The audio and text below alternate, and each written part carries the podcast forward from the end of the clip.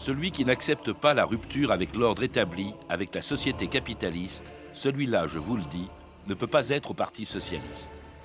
François Mitterrand, 1971.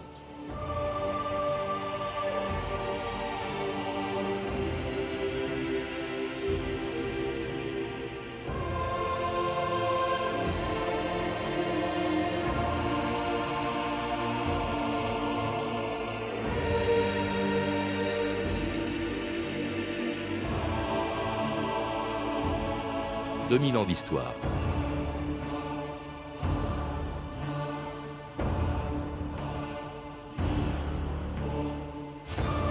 Le 10 mai 1981, en devenant le premier président socialiste de la Ve République, François Mitterrand portait au pouvoir un parti qui en avait été écarté depuis 1958, 23 ans plus tôt.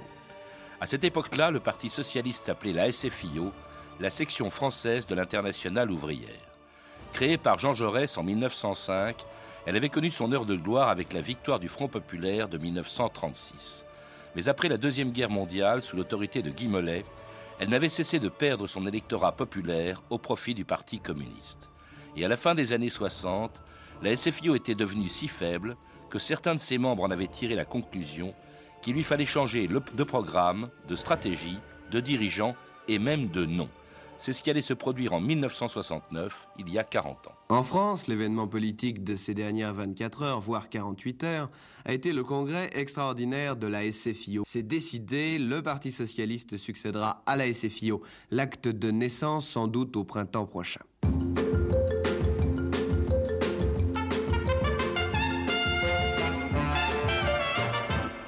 Nos informations vous sont présentées ce soir par René Marchand. Le comité directeur du Parti socialiste a élu cet après-midi M. Alain Savary, premier secrétaire du parti. L'élection a été obtenue par 31 voix à M. Savary contre 29 à M.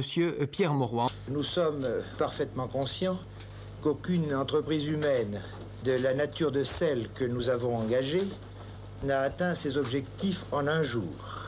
Il faut que le nouveau parti s'affranchisse des problèmes des clivages qui ont pu peser sur certaines des organisations qui le composent aujourd'hui.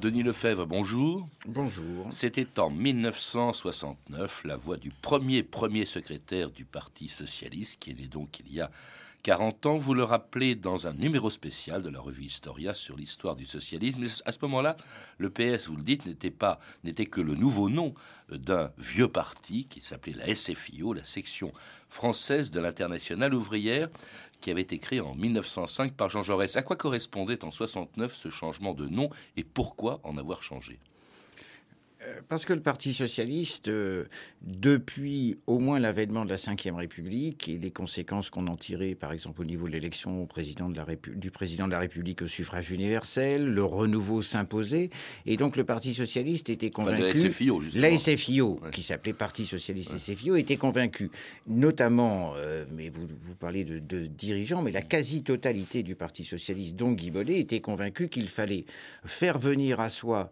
des franges du socialisme qui avaient ou quitté le Parti socialiste sous la quatrième République, ou des jeunes qui n'étaient jamais venus au socialisme, sans doute déçus par l'action des socialistes sous la quatrième République.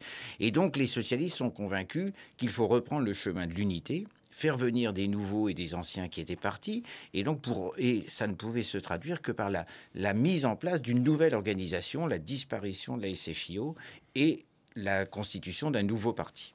Oui, parce que la SFIO était extrêmement faible à ce moment-là, depuis les débuts de la, Ve République, euh, à tel point d'ailleurs qu'après mai 68, où elle avait été euh, très absente, eh bien, euh, les élections de juin 68 avaient été un, échec pour, la, pour cette SFIO. Elle décide donc en décembre 68 de changer de nom. Ce sera fait officiellement pendant le, au printemps de 1969, avec d'ailleurs des, débuts très difficiles. Ce nouveau nouveau PS, eh bien, il débute difficilement, avec notamment une candidature de Gaston Defer qui est un véritable désastre et qui montre la faiblesse du socialisme français à l'époque.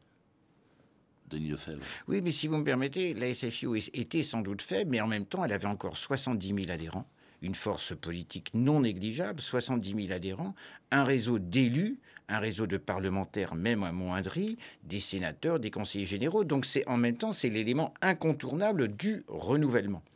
Alors, bien sûr que la, campagne de Gaston Defer en 1969 est désastreuse. Après le départ du général Après le départ, donc une année très difficile pour la constitution du nouveau parti, démission du général de Gaulle, échec au référendum sur la régionalisation, donc nouvelle élection, enfin élection présidentielle, et Gaston Defer, euh, qui d'ailleurs euh, se présente au nom du Parti socialiste, mais ne bénéficie pas de la totalité du Parti socialiste, euh, certains préférant rester chez eux, Gaston Defer ne recueille que 5%. Mais c'est moins l'échec sans doute d'une stratégie d'un homme, une stratégie désormais de caractère centriste, que l'échec du Parti socialiste en lui-même. Vous dites de stratégie centriste parce que c'était l'alliance traditionnelle qui se faisait généralement avec les socialistes. Or, il est question déjà depuis un certain temps et depuis quasiment les débuts de la Ve République d'un rapprochement, d'une alliance avec le PC. Le PC lui-même ne peut pas arriver seul au pouvoir, mais personne à gauche ne peut prétendre y arriver sans lui. Sans lui. C'est, euh, on, est, on a deux forces qui sont divisées depuis 1920, communistes et socialistes,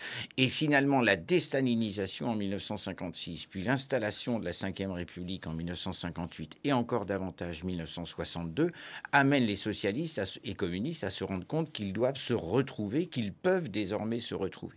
D'où ces contacts qui sont menés entre Guimolet, les communistes, Valdec-Rocher à partir de 62, qui déboucheront pour une partie en 1965 avec l'élection présidentielle, euh, la première élection présidentielle au suffrage universel, où François Mitterrand, non socialiste, sera à la fois soutenu par la SFIO, et par le Parti communiste. Il est le candidat de la gauche. Hmm. Alors, c'est quand même cette, cette alliance est difficile. Elle fait tiquer beaucoup de, de socialistes pour des raisons très simples. D'abord parce que le PC est extrêmement puissant. On peut se dire que, au fond, dans cette alliance, c'est le Parti socialiste qui sera le danon de la farce. D'autre part, à cause de la conjoncture internationale. Il est évident que le PC euh, est proche forcément de l'Union soviétique. En 68, euh, l'armée rouge envahit euh, le, la Tchécoslovaquie. C'est la fin du printemps de Prague. S'allier avec le PC, c'est évidemment très compromettant. C'est la raison pour laquelle, d'ailleurs, depuis le début de la guerre froide, eh bien, la plupart des socialistes ne le souhaitent pas. Je ne dis pas que c'est forcément compromettant, c'est quelque chose de dangereux, c'est un parti dangereux, y compris d'ailleurs de nombreux cadres du Parti socialiste dans, la, dans les provinces craignent ce rapprochement en se disant on va se faire, euh, on va se faire bouffer par les communistes. Pour vous citer un exemple de la puissance du Parti communiste, au début des années 60, le, siège de la SFIO ne regroupait que 15 à 20 permanents, c'était dire beaucoup moins que ce que possédait comme permanent le Parti socialiste, le, PC sur Paris. On est dans une disproportion de moyens extraordinaires, accentuée aussi par le relais syndical dont disposait le PC avec la CGT. En tout cas, l'EPS est alors dirigé par Alain Savary, euh, qui a été nommé premier secrétaire euh, en 1969. C'est pas avec lui que l'union se fera, mais avec euh, un autre homme, nommé premier secrétaire du PS en 1971 au congrès d'Épinay contre Alain Savary, François Mitterrand, partisan de l'alliance avec le PC, qui pour cela d'ailleurs prononçait un discours révolutionnaire qui peut surprendre aujourd'hui. Violente ou pacifique, la révolution, c'est d'abord une rupture. Celui qui ne consent pas à la rupture avec l'ordre établi, avec la société capitaliste, celui-là, il ne peut pas être adhérent du Parti socialiste. Mitterrand, 43 926. Savary, 41 757.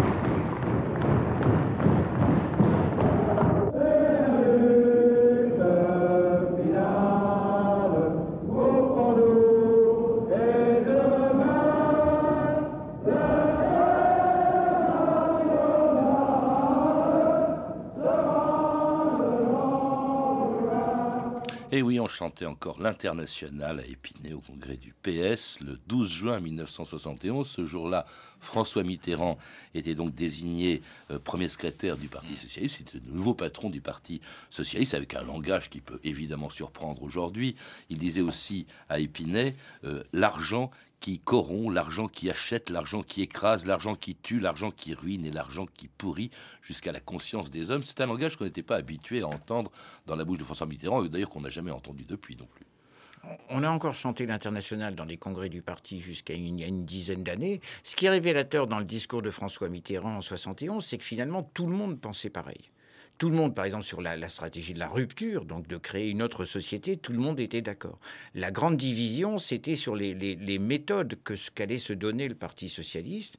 Et la grande leçon du Congrès d'Épinay, c'est la volonté d'accéder au pouvoir très vite par la conquête de l'élection présidentielle, à la différence de la SFIO qui avait toujours une certaine réticence vis-à-vis -vis de l'exercice du pouvoir. 71, c'est ça. L'alliance très vite avec le PC, sur des bases électorales et la conquête du pouvoir dans le cadre de la présidentielle. Avec quelqu'un d'ailleurs qui paraissait pouvoir y parvenir, parce qu'évidemment tout le monde se souvenait du fait qu'en 1965, François Mitterrand, vous l'avez dit, vous l'avez rappelé, était le candidat de la gauche, les communistes et les socialistes se retrouvant derrière lui, et un candidat qui a mis le général de Gaulle en balotage, ce que personne n'attendait. 45% des voix au deuxième tour, c'est-à-dire que c'était un score inespéré pour la gauche qui revenait de loin.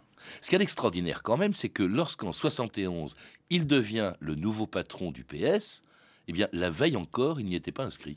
Oui, mais ça, c'est le phénomène du congrès de l'unité. D'un congrès d'unité viennent, arrivent un certain nombre de personnes qui la veille n'étaient pas, euh, bon, pas membres du parti. Il faut savoir quand même que le, cheminement donc de François Mitterrand vis-à-vis de la gauche commence en 1965, se traduit par son appartenance euh, à sa création de mouvements qui deviennent, qui sont des, des familles, même groupusculaires, mais des familles socialistes, comme la Convention des institutions républicaines, qui sont affiliées au groupe socialiste à l'Assemblée nationale, etc. Ça, ça ne gênait, ça ne gênait, ça ne gênait plus personne. De même qu'on ne se posait pratiquement pas de questions sur le passé, sur le passé de François Mitterrand. Ça ne préoccupait personne. En tout cas, il fédère absolument toutes les tendances d'un parti socialiste qui est quand même très divisé encore, même si toutes ces tendances sont d'accord pour une alliance avec le Parti communiste. Ah, il fédère toutes les tendances, sauf celles, euh, dans un premier temps, de Savary, et de, de, Mollet et de, et de Jean Popren, donc qui petit à petit réintégreront la, majorité, mais en sachant que ça n'a jamais été non plus un long fleuve tranquille, parce que vous parliez de l'alliance avec les communistes. Quand il faudra débattre euh, dans, au plan concret, par exemple pour les municipales de 1976 euh, ou les, les, les, les élections législatives, savoir si on va vers des candidatures uniques, etc., le Parti socialiste se redivisera notamment sur cette alliance mmh. avec le PC. En tout cas, il fédère des gens euh, qui sont aussi différents que Pierre Mauroy, que le CRS de Jean-Pierre Chevènement, les gauchistes de, du PS, comme on les appelait euh, à l'époque. parti, André Chandernagor et quelques autres.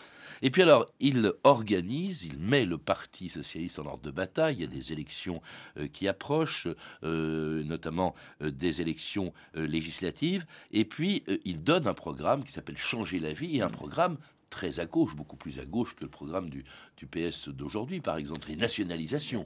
Tout le monde était... Je veux dire, ça ne posait aucun problème. Oui, en effet, c'était un programme qui était d'ailleurs dans l'air du temps, parce qu'on est quand même quelques années après mai 68 et tout le monde tient ce langage, de la rupture, du changement de la société. Ça ne gêne, ça ne gêne personne. Et un programme susceptible de permettre la conclusion justement d'un programme commun de gouvernement avec le Parti communiste, programme commun signé le 27 juin 1972 après des années de rupture entre les communistes et les socialistes et des heures de négociation. Nous avons, comme vous avez pu le constater, longuement discuté, c'est-à-dire sérieusement, de telle sorte que vraiment le Parti communiste et le Parti socialiste, partant de points de vue qui, sur certains plans, étaient contraires, en sont arrivés à ce qu'ils estiment devoir être le programme commun qu'ils présenteront ensemble aux Français pour la prochaine législature. Un accord a marqué d'une pierre blanche, selon l'expression de M. Georges Marchais. Cet accord fera date dans l'histoire du mouvement d'ouvriers démocratiques français. Et je suis profondément convaincu que demain, l'enthousiasme sera grand dans les entreprises des villes et des villages de ce pays parmi les forces ouvrières démocratiques et nationales. C'est un événement d'une très grande importance. Et oui, c'était Georges Marchais qui était le patron du Parti communiste à l'époque qui parlait d'un programme, enfin d'un programme, d'un accord historique. C'est vrai qu'on n'avait pas vu ça. Même en 65, il n'y a pas de programme commun de gouvernement. Le PC se contente de soutenir François Mitterrand. Là, c'est un programme commun de gouvernement euh, pour, euh, dans, euh, comment pour gérer la société. Pour gérer la société. Pour préparer donc autour, en effet, des nationalisations, l'industrie de la banque, etc. C'est un programme de gestion de la société, qui ne sera pas appliqué, mais il était euh, complètement, euh, il était ratifié, signé, dûment établi, et la rupture se fera quelques années plus tard, en 1977. Mais le, le PS et le PC vivent dessus tout de suite. Chacun faisant des concessions. Il y a eu quand même des points de désaccord qu'il fallait régler, notamment sur l'appartenance de la France à l'Alliance Atlantique, encore sur la Beaucoup sur les construction questions, européenne. beaucoup sur les questions internationales, en effet. Parce que euh, les communistes ne sont pas favorables, n'étaient pas favorables à une construction européenne. Les socialistes l'étaient, même s'il y avait déjà des divisions, par exemple, entre Jean-Pierre Chevènement et quelques autres, qui avaient, qui avaient peut-être un, un regard un peu plus défenseur de la nation et moins intégration européenne. Donc là, les, les concessions, les concessions se font.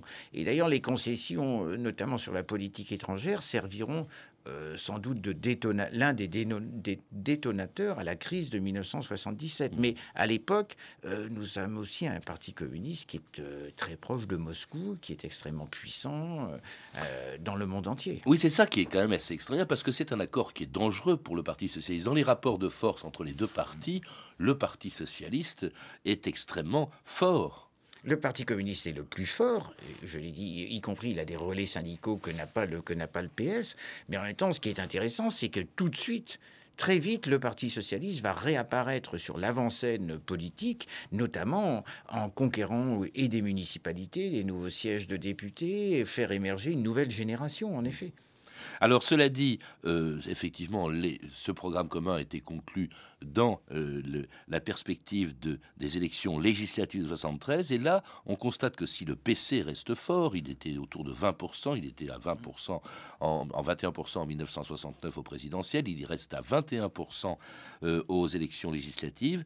Et le PS et, et- et le- les radicaux de gauche, il faut rappeler que ce programme commun a été signé aussi par les radicaux. qui l'ont ratifié quelques mois plus tard. Donc une scission du Parti radical autour de personnalités comme Robert Fabre, le- l'ex-pharmacien, Michel Crépeau et quelques autres, ont rallié donc le, programme commun, même s'il n'était qu'une une sorte d'appendice, euh, ce qui est amusant au plan historique, d'ailleurs fluctuant selon les départements. C'est-à-dire dans les départements, par exemple, où les villes à majorité communiste, ils sont parfois un peu plus proches, parce qu'ils ils, ils essaient toujours de se tenir à part égale entre les communistes et les socialistes. Donc ils fluctuent parfois euh, dans des alliances étranges. Mais ils sont présents, même, si, même minoritaires. Par contre, ils détiennent quelques sièges de des mandats de sénateurs, beaucoup, de présidents de conseils généraux. Donc c'est une petite force. Et puis surtout, comme en 1965, eh bien, ils soutiennent la candidature de euh, François Mitterrand, qui se présentait à une présidentielle en 73, une présidentielle d'ailleurs inattendue, 74. 74, pardon, Oui. une présidentielle inattendue puisque euh, elle était due à la mort de Georges Pompidou. Donc, élection anticipée pendant lesquelles François Mitterrand se présente donc à la présidentielle contre Valéry Giscard d'Estaing. L'adversaire dans cette campagne, c'est le candidat du programme commun du collectivisme autoritaire en France. Il n'y en a pas d'autre. Je suis le candidat de la gauche.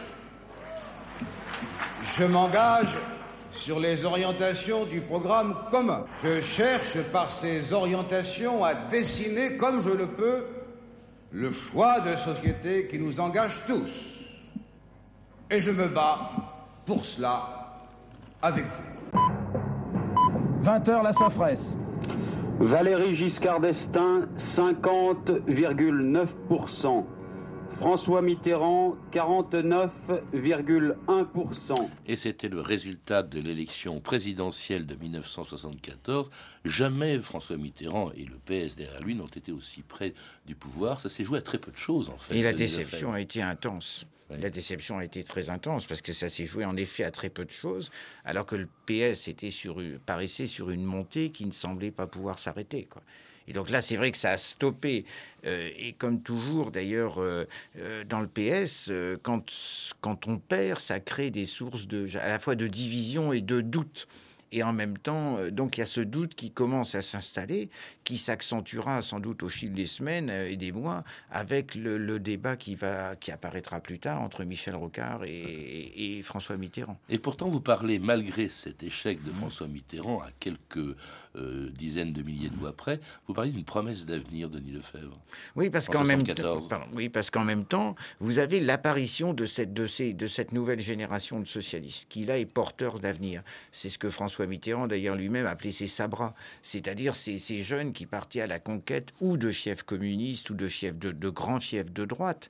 Euh, et, ces sabras bon, sont porteurs d'espoir et d'avenir, des noms qui sont sans doute euh, encore présents dans les mémoires, bien sûr, comme euh, Laurent Fabius ou d'autres, qui, qui, apparaissent progressivement dans, ces, dans cette période, d'autres qui sont plus oubliés, même s'ils ont, ont remporté des victoires symboliques, notamment par exemple contre l'extrême droite, comme Françoise Gaspard-Adreux. C'est cette nouvelle génération qui est porteuse d'avenir. Oui, il y a aussi d'autres noms, Xavier Emmanueli, Paul Quiles, qui deviennent députés oui.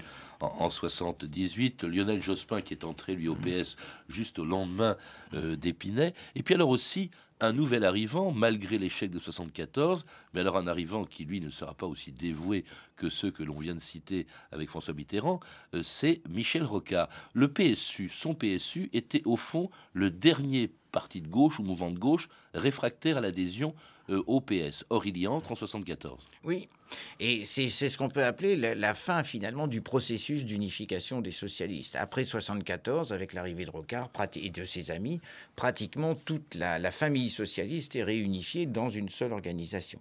Sauf que toute la question qui se pose dès cette période-là, qui se posera ensuite, c'est est-ce que la greffe a bien pris? Est-ce que finalement euh, les alliés de les alliés de François Mitterrand voulaient vraiment, enfin Mitterrand lui-même était prêt à intégrer complètement les, les entre guillemets rocardiens, c'est-à-dire cette deuxième gauche souvent honnie. Et autant par exemple quelqu'un comme Pierre Mauroy jouera le jeu de l'unification des, des, rocardiens, autant cer certains amis de François Mitterrand seront plutôt réticents. Un, un PS qui fait le plein au fond de la gauche non communiste, mais justement un PS dont le Parti communiste va se détacher. Ce qui est assez curieux, c'est que avant d'arriver au pouvoir, euh, eh bien, euh, au fond, François Mitterrand se trouve dans une situation qui est plus mauvaise encore qu'en 74, c'est que le Parti communiste a rompu l'union de la gauche. C'est terminé en 77. 77. Hein, pour quelle raison? C'est à la fois sur des problèmes de, euh, de, de questions de nationalisation, par exemple, jusqu'où il y a des problèmes politiques, mais il y a aussi le fait que le PC, sans doute, supporte de plus en plus difficilement cette montée du Parti socialiste dans ses fiefs, ou en estimant que finalement, il paye une bonne partie de, de l'union de la gauche. C'est lui qui, qui paye plus que la droite, parce que ça l'affaiblit. Et ça, le PC ne peut pas le supporter. On a dit aussi que c'était parce que Moscou aurait préféré, euh, dans la perspective des présidentielles, l'élection de Giscard d'Estaing plutôt que celle de François si, Mitterrand. Tout est, là, tout est possible aussi. Mmh. Alors justement, euh, voilà que le PC euh, lâche, euh, enfin abandonne l'union de la gauche. Voilà également qu'en 78, après des élections législatives encore une fois décevantes, Michel Rocard se met à critiquer l'archaïsme de François Mitterrand. Alors là, c'est le PS lui-même qui est divisé, c'est plus seulement la gauche. Le, PS est profondément divisé autour de la finalement de qui va être le candidat à la prochaine élection présidentielle, c'est-à-dire celle de 81. Et donc Michel Rocard, au nom entre guillemets du modernisme, euh, critique cette vieille gauche. C'est-à-dire qu'on pouvait, comme on aurait pu critiquer la SFIO quelques années auparavant. Et donc Michel Rocard, notamment en disant moi je, aussi je suis plus jeune, j'ai pas forcément la même expérience, mais je représente les nouvelles couches, celles entre guillemets plus technocratiques, par exemple, celles qui sont plus ancrées dans la société que le vieux parti. Et donc Rocard part à l'assaut de, euh, de François Mitterrand. Il perdra. Et pourquoi? Parce qu'il veut être calife à la place du Oui, calife. mais pourquoi Et ben perd-il? donc, Il perd, ben, sans doute parce que d'abord le, le, la greffe n'avait sans doute pas bien pris dans le Parti socialiste, sans doute qu'il représentait moins que euh, ce qu'il ce qu'il espérait, et aussi parce qu'il a, il était peut-être soutenu par l'opinion publique, mais, mais pas vraiment par le Parti socialiste. Alors cela dit, c'est donc dans des conditions plus difficiles qu'en 74 et encore en plus forte raison qu'en 65 que François Mitterrand se présente à l'élection présidentielle et que malgré tout, il la gagne. Jean-Marie Cavada sur TF1 le 10 mai 1981. 20 heures. Voilà l'estimation. 20 heures, François Mitterrand 51,7% et Valéry Giscard d'Estaing aurait obtenu 48,3%. Dans cette hypothèse, 51,7, François Mitterrand deviendrait le nouveau président de la République. Nous allons affiner ces chiffres avant de vous donner le plus rapidement et le plus objectif. Je mesure le poids de l'histoire.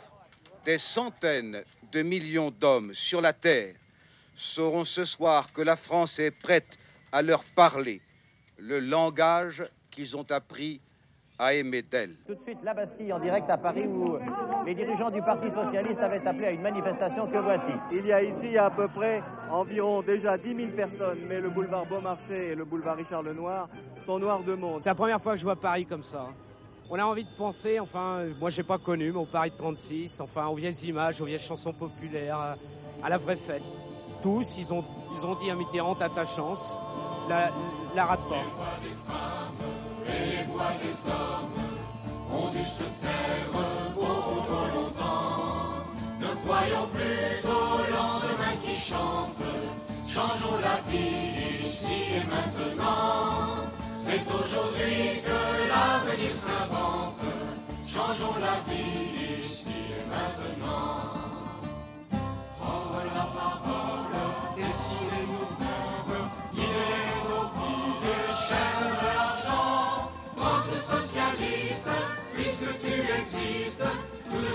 devient possible ici et maintenant. Changer la vie, c'est l'hymne du PS chanté pour la première fois au congrès de Nantes en 1977 sur des paroles de Herbert Pagani, une musique de Mikis Theodorakis. Euh, Changer la vie, c'était le titre d'ailleurs du programme du, du PS en 1972. Euh, vous le rappelez, Denis Lefebvre.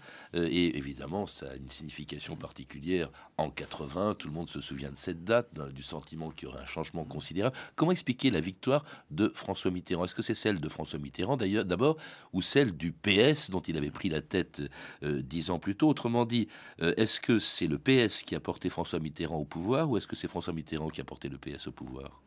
Oui, ou le- on pourrait se poser une troisième question. Est-ce que c'est finalement pas Giscard d'Estaing qui a perdu son élection? Oui. À la fois parce que Giscard d'Estaing n'était plus supporté par les, par les Français, etc., euh, que ce soit justifié ou pas. Bon, moi je pense qu'on est au-delà euh, dans un système euh, personnel, dans un système présidentiel depuis au moins 1962, et que donc il y a un homme qui, à un moment donné, a, réussi à faire passer un message, un message auprès du, du collectif, du plus grand nombre. Donc je pense que c'est à la fois mais en même temps en se séparant du PS, puisque on avait compris qu'il fallait parler au-delà du PS pour pouvoir se faire élire. Donc je pense que c'est un petit peu tout ça, l'homme, le parti et le rejet de Giscard d'Estaing. Alors justement, euh, c'est un, un PS qui devient à ce moment-là le premier parti de France et à plus forte raison aussi le premier parti de la gauche. C'est quand même assez surprenant d'ailleurs de constater que finalement, au bout du compte, de cette alliance entre le PS pris en main par François Mitterrand et le PC, c'est le PC qui a été de la farce jusqu'à aujourd'hui d'ailleurs. et qui s'effondre, le PC s'effondre de plus en plus, ce qui d'ailleurs pose un certain nombre de problèmes pour le PS actuellement, de trouver des, d'avoir des alliés.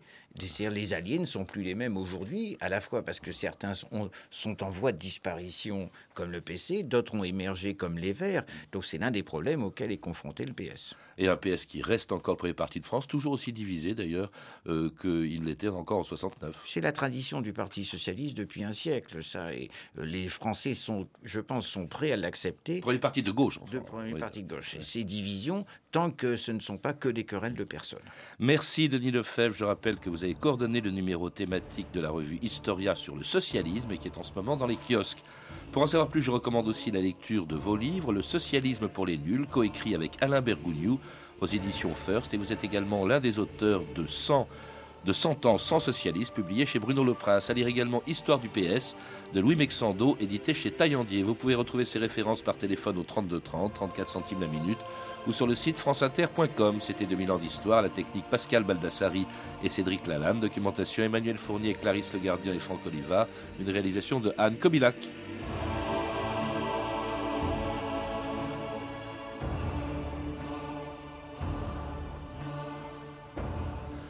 Demain, dans 2000 ans d'histoire, un grand personnage du XVIIe siècle, le Grand Condé.